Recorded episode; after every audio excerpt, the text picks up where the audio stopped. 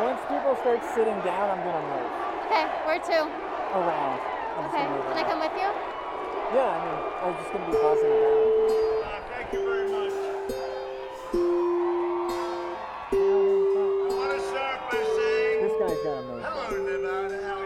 En 2016, el estado de Wisconsin decantó la elección en favor de Donald Trump.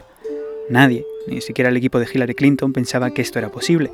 Wisconsin era uno de los estados que los demócratas daban por ganados, sin ni siquiera preocuparse en hacer campaña. Este año, uno de los estados considerados a priori irrelevantes, pero que lo pueden cambiar todo, es el estado de Nevada, donde Biden supera a Trump en todas las encuestas, al igual que Clinton hacía en 2016 en Wisconsin. Hoy desde Reno, Nevada, la reportera Natalie Van Hooser de KUNR Public Radio, la radio local de NPR en Nevada, sobre la votación en un potencial estado bisagra ignorado. Bienvenidos a Decode America. And it should never happen to another president. It's just a dishonest. Ok, so we switch to Spanish. Genial.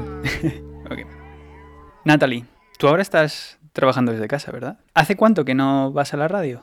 Eh, estuve en Argentina con una beca de Fulbright al comienzo de la pandemia. Entonces regresé a Reno la tercera semana de marzo y he estado trabajando con KUNR Public Radio a partir de entonces, cubriendo la pandemia y otras cosas relevantes para la comunidad hispanohablante. ¿Sigue habiendo restricciones en el estado de Nevada? Sí, tenemos algunas restricciones. Por ejemplo, en Nevada no necesita permiso para salir a la calle ni a conducir a otros estados. Te voy a hacer una pregunta muy básica que, bueno, a lo mejor muchos no lo saben, pero ¿dónde está el estado de Nevada? Nevada está en el oeste de los Estados Unidos, en la frontera este de California. Nevada nació como estado en 1864 durante la Guerra Civil de los Estados Unidos. Era un estado muy valioso para la minería de plata en estos tiempos, especialmente en el norte del estado. Mm. Y todavía tenemos mucha minería acá. Mm. De hecho, Nevada es conocido por su oro, por su plata, lo llaman el estado de la plata, ¿verdad? Silver State. También por el juego en la ciudad de Las Vegas. Pero, ¿tiene algo más el estado de Nevada? Sí, claro. Cuando mucha gente dentro o fuera de, los Estados Unidos escuchan del estado de Nevada, siempre piensan en la ciudad de Las Vegas, ¿no? Lo cual es la ciudad y región urbana más grande del estado. Menos gente sabe que la otra región más urbana, con la segunda cantidad de gente más grande, está al norte del estado, en la zona montañosa con las ciudades de Reno, Sparks y Carson City, la cual es la capital del estado. Es importante comprender el tamaño del estado, ¿no? Yo estoy en Reno, que está en el noroeste del estado. Si vas en coche a Las Vegas, que está en el sur, va a tomar siete horas. Nevada es el séptimo estado más grande de los Estados Unidos. Es el séptimo estado más grande, pero no tiene una población muy grande, ¿verdad? O sea, vive poca gente en el estado de Nevada. En el 2018, el Censo de Estados Unidos clasificó a Nevada como el estado de más rápido crecimiento en los Estados Unidos. En 2019, las estimaciones de población superaron los 3 millones de personas, como mucha gente se mudaron aquí desde California. Una razón de esto podría ser el hecho de que Nevada no tiene impuesto estatal sobre la renta y un costo de vida más bajo que el de California. Una de las características de este estado es que además tiene una gran cantidad de población inmigrante que viene de otros lugares eh, para buscar trabajo y para buscar una nueva vida en Estados Unidos. Sí, y en comparación con otros estados, la población de Nevada no es lo más grande, ni la población migrante, pero eh, la población per cápita es la más alta de, de gente sin papeles en todos los Estados Unidos.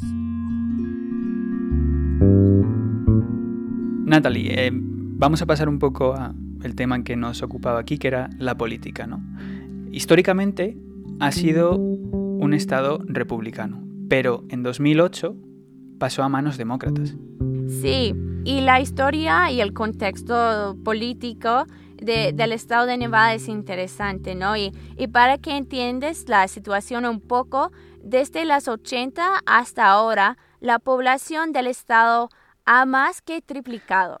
Tuvimos un crecimiento de 35% de la población entre 2000 y 2010 y ahora el estado tiene seis votos en el colegio electoral. Mm. Que no son muchos, pero es una cantidad importante y que puede cambiar una elección. Sí, sí, precisamente.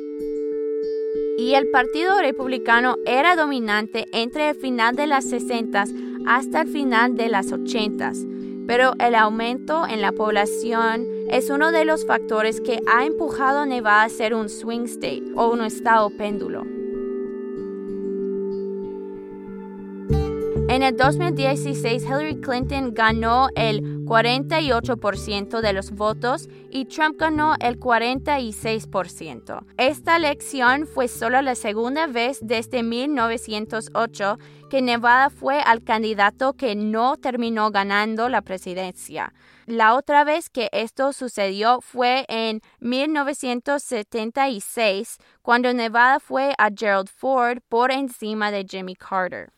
Una de las cosas que estamos observando, ¿no? Y que, bueno, pasa desde siempre en Estados Unidos, es que las zonas urbanas votan distinto a las zonas rurales. Y me temo que este patrón se sigue repitiendo en el estado de Nevada y no es una excepción, como también ocurre en otros lugares como Ohio, Pensilvania, eh, Colorado, bueno, en todo el país, ¿no? Alrededor del 90% de la población del estado vive en dos condados, Clark en el sur donde hay Las Vegas y Washoe con la ciudad de Reno en el norte. Entonces la mayoría de la gente que vive en Nevada vive en estas áreas urbanas y hay una brecha porque las zonas rurales están poco pobladas, pero son claves para la economía porque tienen industrias de la minería y la agricultura. Las zonas rurales tienden a votar por los republicanos, mientras que las zonas urbanas votan por los demócratas. Esta división urbano-rural es bastante común en los Estados Unidos y según 538, 10 de los 13 estados más urbanos votaron por Hillary Clinton, mientras que 12 de los 14 estados más rurales votaron por Trump. El núcleo principal de población en, en el estado de Nevada es la ciudad de Las Vegas y muchos trabajadores son atraídos por la riqueza económica de esa ciudad, ¿no? Y por eso mismo hay un sindicato en esa ciudad que juega un papel fundamental en las políticas de Nevada. Sí, la Unión Culinaria 226 representa a 60.000 trabajadores de la industria de la hospitalidad de Nevada, lo que la convierte en una entidad influyente en la política estatal. Para esta elección, el sindicato afirma que no apoyará a ningún candidato presidencial, aunque la organización dejó claro en las primarias que no apoyaba el plan de salud para todos de Bernie Sanders, diciendo que sería el fin de sus beneficios de salud negociados.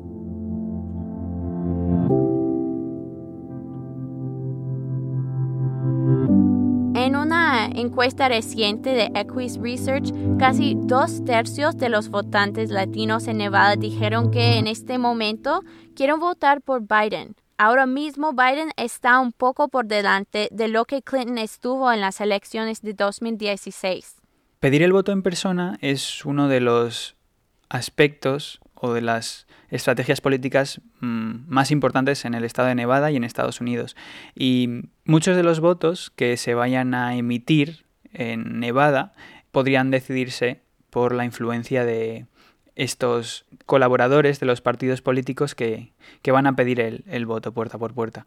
Eh, ¿Crees que las restricciones y las limitaciones que la pandemia ha supuesto podría terminar afectando la forma en que los ciudadanos de Nevada votan? Creo que la situación es distinta con la pandemia de la COVID-19, entonces tenemos que ver si el alcance de la campaña virtual funcionará como funcionaba pedir el voto en persona. Mucha gente, especialmente los que se consideran como demócratas, están tomando la pandemia mucho más en serio que los conservadores que votan por Trump.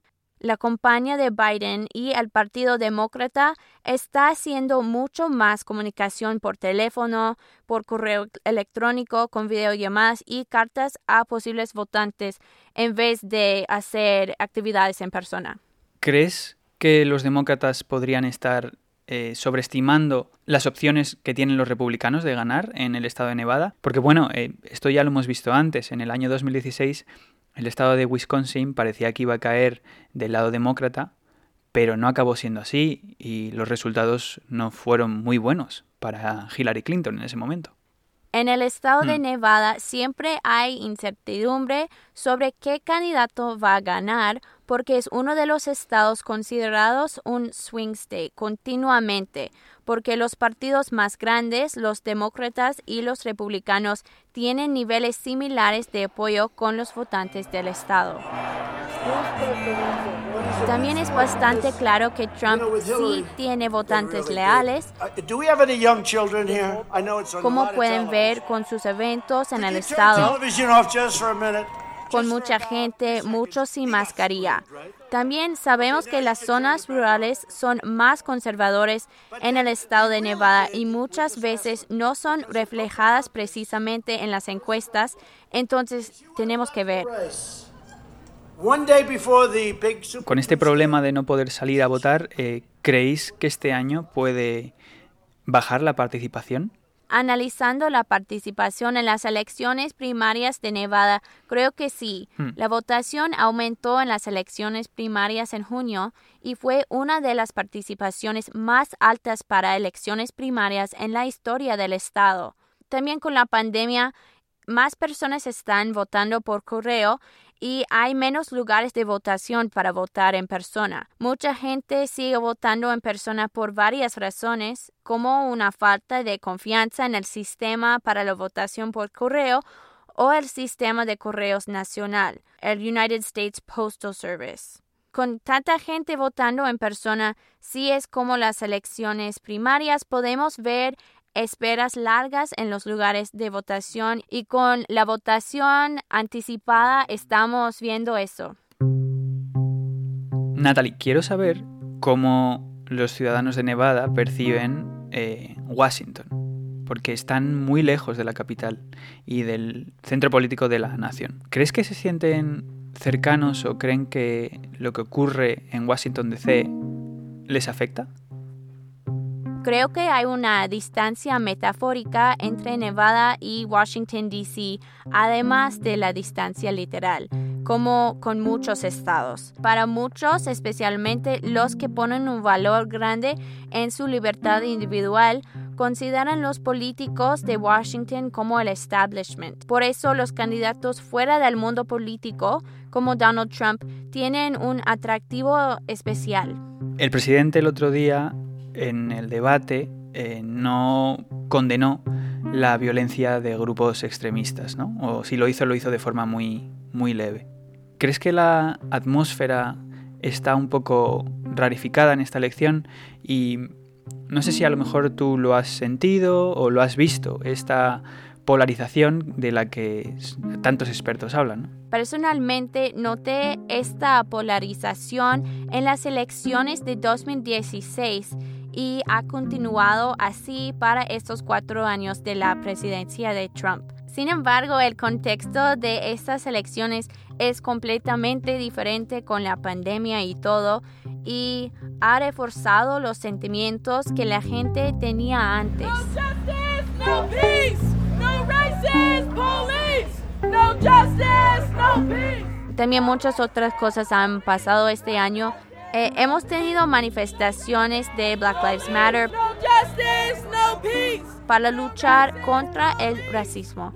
También cosas como la reapertura de las escuelas durante la pandemia, medidas contra la COVID-19 y cambios al servicio de correos han causado que la gente salga a la calle para protestar en favor o en contra de lo que está pasando. Con todo lo que ha dicho el presidente sobre los problemas para votar y la posibilidad de que la elección desde su punto de vista sea un fraude, hay gente que teme que algunos votantes puedan intimidar a otros votantes en los colegios electorales o en los lugares en los que van a depositar su, su voto.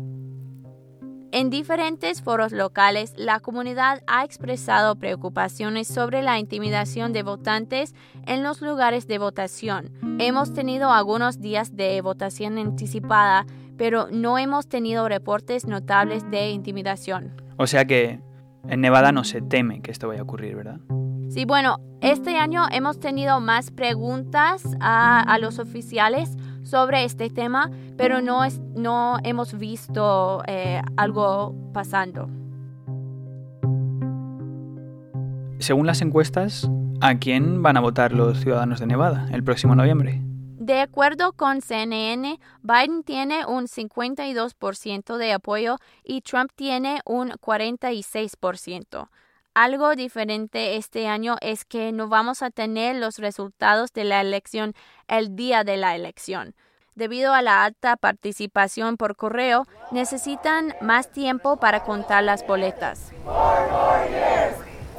Natalie, con todo lo que nos has contado, me sigue quedando una duda y es si Nevada puede ser un estado de estos pendulares o un swing state eh, que esté escondido, como Wisconsin fue en el año 2016.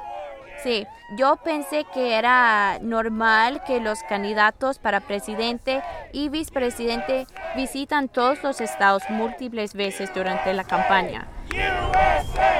Pero ahora entiendo que no es así para todos los estados.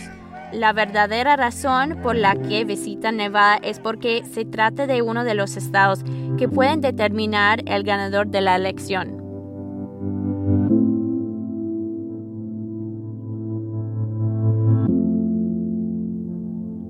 Pues muchísimas gracias, Natalie.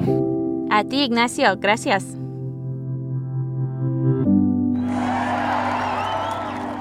We will make America safe again. And we will make America great again. Thank you very much. Uno de los primeros mítines que el presidente Trump dio tras recuperarse del coronavirus fue en Nevada. Gracias a Natalie Manhuser por haber aceptado participar en este podcast. También a Lucia Starbuck por ceder todo el sonido ambiente que se escucha en este podcast, el cual fue recogido en el terreno y es propiedad suya y de KUNR Public Radio, la radio pública de Reno, Nevada, emisora local de NPR en el noroeste del estado. La música de este podcast es de Blue Dot Sessions y de Pictures of the Floating World. Yo soy Ignacio Fernández Vázquez. Gracias por escuchar de Code América. Volvemos muy pronto. Chao.